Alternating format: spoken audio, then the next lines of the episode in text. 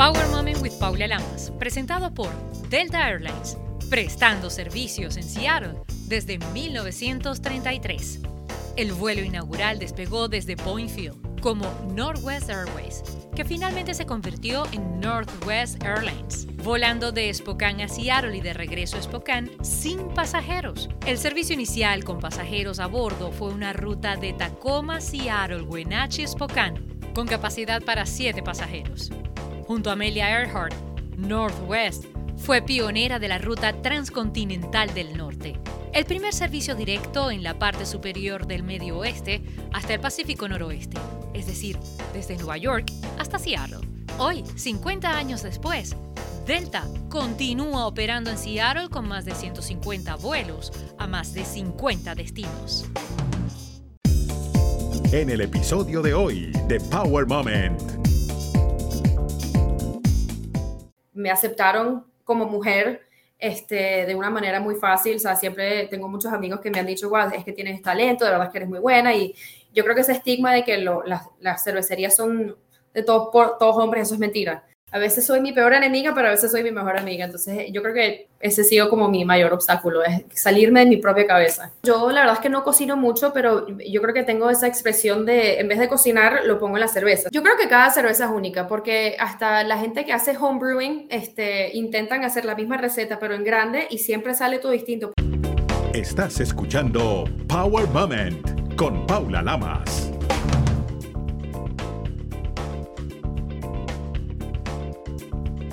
La cerveza es una de las bebidas fermentadas más antiguas del planeta, que disfruta el ser humano. La evidencia arqueológica más antigua de la cerveza se remonta a residuos de la fermentación en una cueva israelí. Estos residuos fueron creados por los seminómadas natufianos y se remonta a hace más de 13.000 años. Pero antes de seguir con este tema tan interesante y presentarles a nuestra invitada de hoy, quien tiene detalles maravillosos, vamos con las tres positivas del día. La salud mental es un derecho humano universal. Es por eso que expertos de Harvard Pilgrim Healthcare advirtieron cuatro aspectos esenciales para poder contar con una buena salud mental. Ellos son practicar la autocompasión, establecer y mantener límites, practicar el perdón y sobre todo pedir ayuda. Por otra parte, con la introducción de herramientas como ChatGPT de OpenAI, BAR de Google y Cloud2 de Anthropic, la inteligencia artificial se ha popularizado en torno a trabajos más comunes, como en oficinas o emprendimientos. Y esto ha generado sin duda alguna miedo en algunas personas que temen ser reemplazados por estos programas. Sin embargo, un artículo reciente de Harvard Business Review indica que existe una habilidad fundamental de los seres humanos que las máquinas aún no han podido igualar. Y en resumen es el juicio. Por último, pero no menos importante, les vamos a hablar de un comercial nuevo de Nike que busca inspirar a niñas y mujeres. Piérdelo todo, gánalo todo. Ese es el eslogan de una nueva campaña publicitaria que muestra las historias de cinco futbolistas mexicanas y busca inspirar a las niñas y a las mujeres a luchar por sus sueños más allá de prejuicios y estigmas. En el comercial podemos ver a Rebeca Bernal, Jacqueline Ovalle y Alison González con frases inspiradoras, incluso una de ellas usando hasta un vestido de quinceañera mientras juega fútbol. Bien por Nike. Estás escuchando Power Moment con Paula Lamas. Como les estaba comentando, se pueden encontrar registros escritos del consumo de cerveza en varias civilizaciones antiguas como Sumeria, Babilonia y Egipto. En Sumeria, por ejemplo, tablillas antiguas registran la compra de cerveza y un recibo se remonta al año 2050 a.C.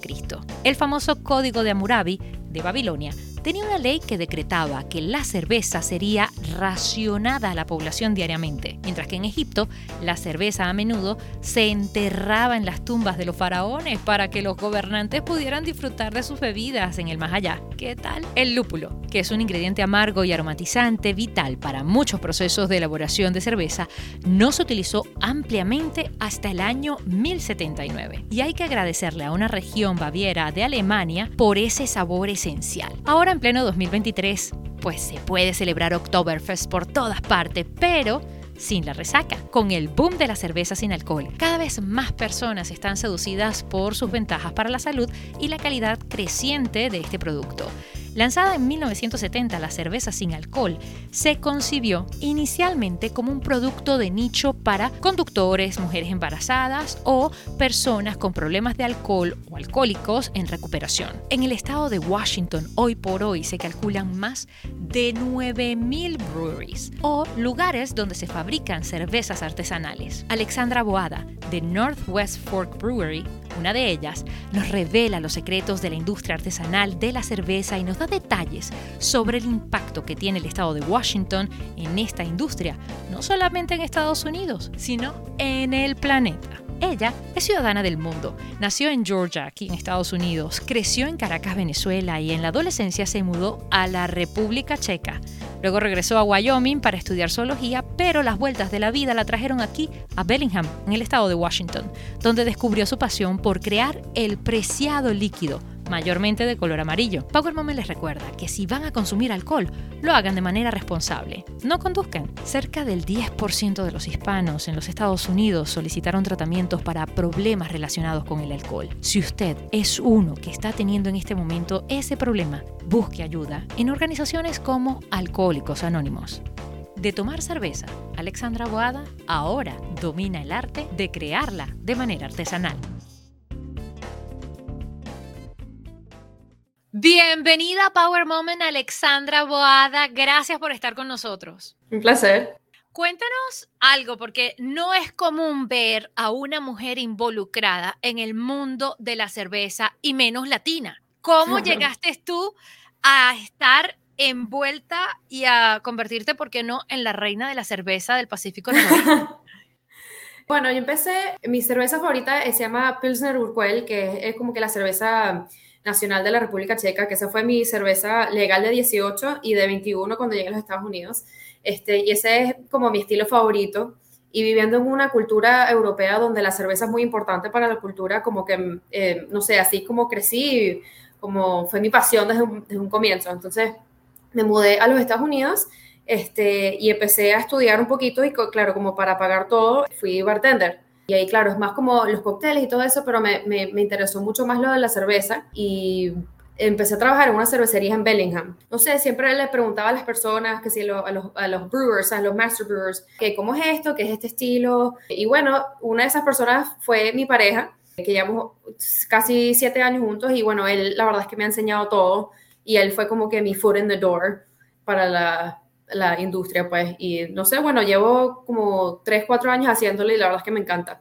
No sé, esta comunidad de verdad es muy, es muy buena. Este, es, sigan tomando cerveza porque eso no, eh, eso no da trabajo, pero no, es que es una comunidad de verdad, a mí me parece muy chévere porque a mí este, me aceptaron como mujer este, de una manera muy fácil. O sea, siempre tengo muchos amigos que me han dicho, wow, es que tienes talento, de verdad que eres muy buena. Y yo creo que ese estigma de que lo, las, las, cervecerías son de todos, por, todos hombres, eso es mentira.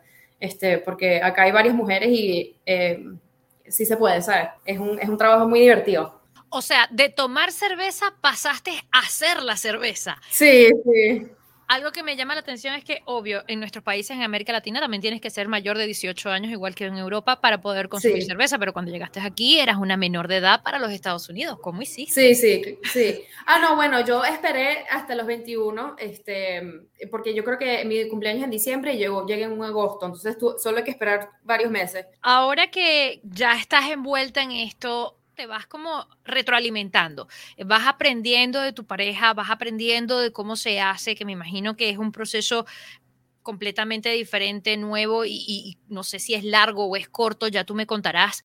Bueno, los ingredientes son el lúpulo, este, el grain, la levadura y agua. No, son como que en el Reinheitsgebot son como que los cuatro ingredientes, los únicos ingredientes que se usan. Pero claro, con la modernización, especialmente el American Craft Beer, hay mucho, se pueden usar muchas cosas. Pero este, en este perulito de acá, esto se llama un mash tun, este, y ahí agarras todos tus, tus grains, o sea, barley, todo eso, este, y haces como una, le traes todo, todo el azúcar, este, y lo metes en un, en, esto se llama un kettle ¿no? Entonces es pura, es, es, básicamente agua con azúcar y después lo hierves y le, le ¿cómo se llama? Le, le agregas la, uh, los lúpulos que le agrega como un poco más de cuerpo, ¿sabes?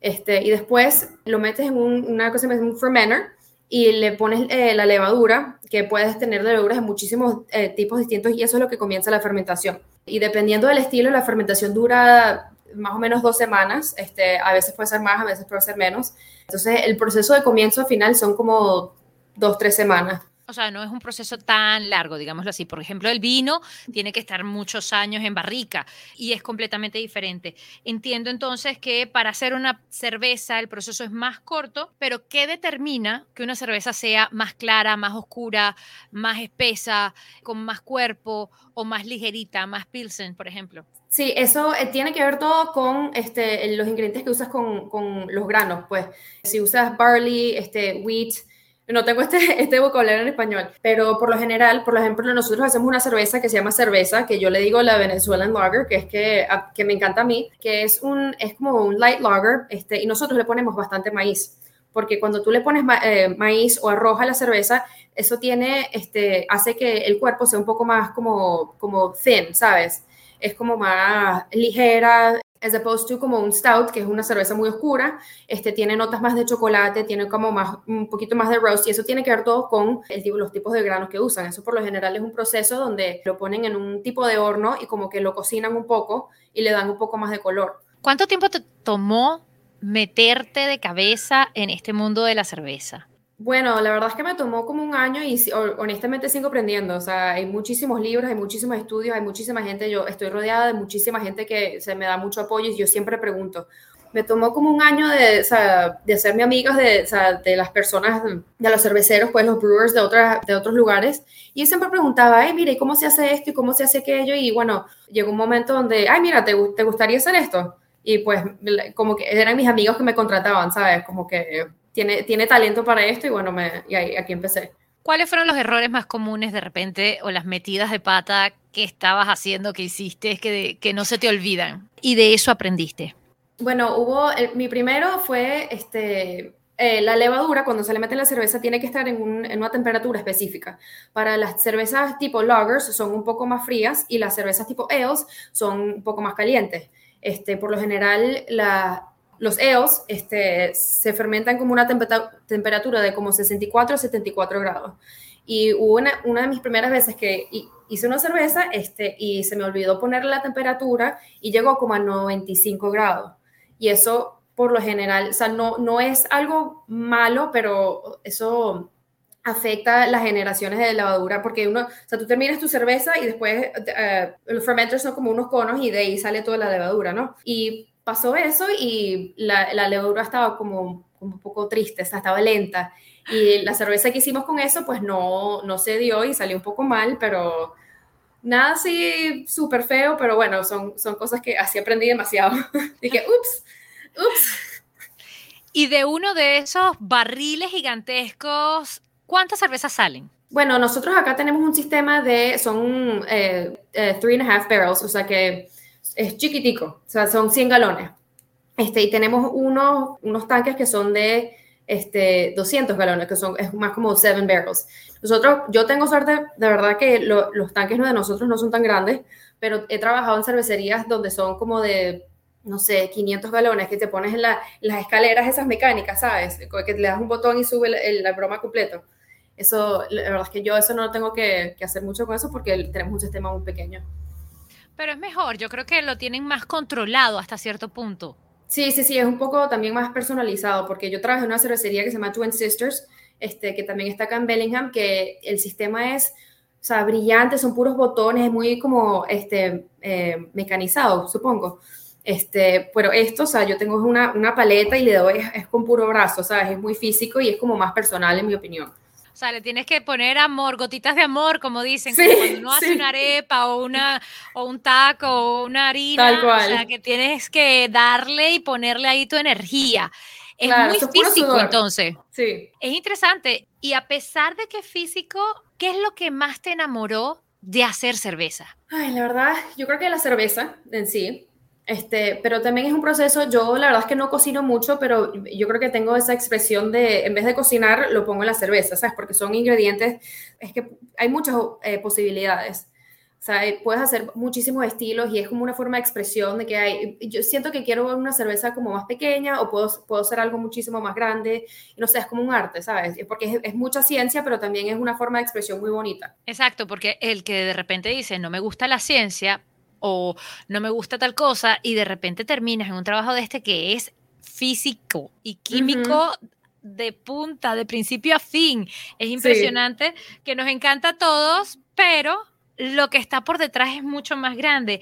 ¿Qué tipos o cuántos tipos, mejor dicho, de cervezas están produciendo en este momento? Bueno, este, nosotros ahorita tenemos 18 eh, cervezas, este, tenemos bastantes IPAs, este, tenemos unos loggers. Nosotros acá específicamente nos especializamos en una cosa que se llama, este, son sours, este, que le ponemos fruta y ese, es un proceso muy interesante porque por lo general se fermentan en, en los barriles de madera, de, de, vino y de whisky, todo eso. Entonces, este, tenemos mucha variedad y nosotros acá no, nos conocen más por los barley wines, que son unos estilos mucho más grandes, que tienen más alcohol. Este, y los estilos que son como más agrios, que tienen mucho más fruta y son como más este, son como eh, los lámbicos, ¿sabes? Pero tenemos de todos colores. que es lo importante, en, el, en, la variedad está el gusto, como dice. Sí, sí, sí. Actualmente, hablando de variedad y de gusto, en el país se calcula que hay más de 9000 cerveceras o brewing caseras, o sea, lugares donde se crean las cervezas de forma artesanal. ¿Cuál crees tú ¿Qué es la clave para sobresalir y subsistir en una competencia tan dura como esa? Bueno, esa es una pregunta difícil porque es que ahorita hay muchos, yo creo que la gente, todos quieren ser el mejor, ¿sabes? Todos quieren tener un producto buenísimo. Yo creo que la verdad es, o sea, la calidad y yo creo que va, va, a sonar un poco cursi, pero es que es la pasión que tienes, ¿no? O sea, si es un trabajo que tú, tú vas y entras y dices, ay, bueno, otro día del trabajo, yo creo que para mí es importante tener esa pasión de, querer mejorar las cosas y de querer hacer un producto, la verdad, muy bueno. La competencia es increíble, pero es una comunidad también muy como unida, ¿sabes? Entonces, todo el mundo es como, todos, todos nos aportamos así, o sea, nosotros mismos. ¿Cuál es la diferencia, tú que has tenido la oportunidad de que tu paladar capte las cervezas europeas, las cervezas latinoamericanas y las cervezas de aquí, de Estados Unidos? ¿Cuál crees que es lo que más resalta de una comunidad a la otra? Este, las cervezas europeas, como son como los, los, más tradicionales, este, son como un poco más sutiles, al menos que vayas que sí a Bélgica, que hay muchas cosas súper interesantes de, o los lámbicos y todo eso. Yo creo que en los Estados Unidos lo que está pasando ahorita es este, como un boom de lúpulo, de hops, porque yo creo que es como 70-80% del lúpulo del mundo viene de Yakima, Washington. Entonces nosotros por lo menos en Washington tenemos, este, o sea, la cantidad de lúpulo que está saliendo de acá es increíble. Entonces por eso, en el sentido, esta, craft brewers en, los Estados Unidos, este, hacemos muchísimos eh, IPAs, American Pale Ales, o sea, son cosas que, que eh, son estilos que representan el lúpulo, pues, que estamos sacando de acá de Yakima. Increíble que esa cantidad de una de las materias primas más importantes sale de aquí, del estado de Washington, ah, y no solamente para, para los Estados Unidos, sino también para el mundo. Wow, me dejaste con la boca abierta literalmente con ese dato. Y hay algo que está proliferando mucho y me llama muchísimo la atención, es la cerveza sin alcohol. Cada vez más se consiguen diferentes marcas, cada vez más se está vendiendo y cada vez más la gente la está consumiendo. Háblanos un poquito si sabes de la elaboración, si, si, es más o menos, si es más o menos el mismo procedimiento eh, que realizar una cerveza artesanal normal, común y silvestre con alcohol. La verdad es que yo, yo pienso que la cerveza sin alcohol siempre va a estar acá porque hay mucha gente que, que quiere o tener esa experiencia de beber cerveza, pero por lo menos tienen, este, son, eh, tienen celiac o tienen eh, sea, intolerances, supongo. Y hay gente que le gusta el sabor de la cerveza, pero no, no, no beben alcohol, ¿no? Mi papá por mucho tiempo tomó, o sea, años cerveza sin alcohol porque le cantaba la cerveza y no quería dejar de, tomar este, cerveza sin alcohol. Pues, este, yo, por lo, yo no tengo experiencia haciendo eso, pero yo sé que es un proceso muy similar y yo creo que la, la diferencia, no estoy muy segura, pero yo, yo, creo que la diferencia es la levadura que usan, porque hay mucho, hay una levadura que como que no produce tanto alcohol, porque la cerveza sin alcohol sí, sí tiene alcohol, pero es como 0.3%, ¿sabes? Este, pero yo creo que es el, sí, tiene que ver con la levadura, pero es el mismo proceso. ¿Qué tal? Es interesante porque aunque diga que no tiene alcohol, tiene algo por allá, aunque sea algo. Un poquitico. Claro. Y lo que determina el nivel de alcohol, entonces, es la levadura. Sí, eso, la levadura es lo que convierte el azúcar en alcohol. Entonces, mientras más azúcar tengas en, el, en, en tu producto, este, más alcohol va a tener. Wow, impresionante. Y es increíble también que entre los datos que tengo resaltan que la República Checa, fíjate, es el país donde más las personas beben realmente. Sí, Así que yo creo que allí tienen una gran experiencia y comenzaste con el pie derecho en donde era. Sí, sí. Ahora te pregunto, cuando haces la cerveza, ¿tienes que estar probando constantemente? Sí, porque hay, hay tiempos donde este, hay que sí, off flavors, ¿sabes? O sea, por lo general hay algo que se llama diacetyl que te da como un sabor como mantequilla un poco raro. O sea, hay productos em, off flavors este, que se producen durante el proceso que tienes que probarlos para, para saber en qué dirección ir. O sea, si ¿Cómo haces para no alcoholizarte? Son poquiticos, poquiticos son, es que sí, un, un, ounce y todo eso, o sea, son cantidades pequeñas, pero sí, a cada rato tienes que probar todo a ver si te gusta o no. Por ejemplo, catar el vino es de una manera, catar el café es de otra forma. Cada quien tiene una forma diferente. El, el whisky o el scotch son completamente diferentes las catas. En cuanto a la cerveza, ¿cómo son las catas? Bueno, dependiendo del estilo, obviamente, porque si tienes un, una Pilsner, tradicionalmente la Pilsner de em, la República Checa tiene un poquito de mantequilla, que eso se llama diácero. Entonces, si tiene mucho, esto no está, no está muy bueno. Si no tiene tanto, o sea, son cosas, y por, por estilo varían mucho. ¿Tú crees que existen copias de cervezas o cada cerveza es única? Yo creo que cada cerveza es única, porque hasta la gente que hace homebrewing este, intentan hacer la misma receta, pero en grande, y siempre sale todo distinto, porque también es la química del agua, le tienes que agregar que si las sales y todo eso, o sea, que tú puedes tener la misma receta, pero dependiendo del, del, pH de tu agua y todo eso, te va a salir distinto. Entonces yo, yo creo que las cervezas son únicas, porque hay veces que puedes usar la misma receta este, pero la cerveza no te sale igual. En el mismo sistema, el mismo todo, hay veces que no te sale igual y bueno, es diferente. ¿Cuál sería el consejo que le puedes dar a alguien que quiera comenzar a hacer su propia cerveza? Yo creo que ir a alguna tienda que tenga esos kits específicamente para, porque ellos te dan todo, te dan, o sea, un manual específico y hasta te dan recetas, este, dependiendo de lo que te guste. ¿Has tenido la bendición, digámoslo así, de ser una mujer internacional? Sí. Que has nacido en un lado, que te has ido al otro. ¿Cuál ha sido el beneficio para ti, de alguna manera, de ser ciudadana del mundo, de haber nacido en Estados Unidos, de haber vivido en Venezuela, en la República Checa y después regresar acá a Estados Unidos? Mira, de verdad es que la, la, cultura de cada país y todo eso ha sido muy interesante para mí porque este, cuando me fui de Venezuela a la República Checa, eso fue un culture shock, o sea, Totalmente, como la gente come, este, sabes, la comida, todo, no sé, es que ha sido muy interesante porque es, un mundo tan grande y tan diverso que de verdad me ha abierto los ojos a, intentar más cosas y a probar más cosas y a viajar y a conocer a más gente porque de verdad es que es un, mundo, un mundo muy grande y ofrece mucho. ¿Cuál crees tú que ha sido el mayor obstáculo que te has tenido que enfrentar durante todos estos años? Honestamente, yo misma. Este, yo soy como que mi, peor enemiga porque hay veces que yo digo no puedo, no puedo, no puedo, pero la verdad es que sí puedo porque, y me lo he probado yo misma porque cuando me mudé de la República Checa llegué, eh, a Wyoming, este, o sea, yo llegué, esa es la historia que yo llegué con 400 dólares y yo no conocía a nadie, a mí nadie me ayudó, este, lo hice yo sola y la verdad es que en momentos donde yo, donde me dudo yo, yo, o sea, me he dado cuenta que he podido hacer muchas, muchas cosas yo sola este, haberme mudado de, de, Wyoming a Bellingham también fue una situación un poco rara y la verdad es que de ahí salí y llevo siete años acá y a veces soy mi peor enemiga, pero a veces soy mi mejor amiga. Entonces yo creo que ese ha sido como mi mayor obstáculo, es salirme de mi propia cabeza. Te retas a ti misma. Lo bueno es que conquistas cada una de esos retos que te pones. Eso es lo más bonito. ¿Y qué crees tú que te ha dejado y que te ha servido estudiar zoología? Mira, este, no terminé el curso porque o sea, a mí me encantan los animales, siempre me han gustado los animales, pero llegó un momento donde no le vi para mí mismo carrera o futuro, este, porque no, es que no sabía qué hacer con eso. Me parece todavía sumamente interesante, pero son cosas que yo la verdad es que me alegro de, haber ido por este camino y no por el otro, porque este, la verdad lo que estoy haciendo ahorita me encanta.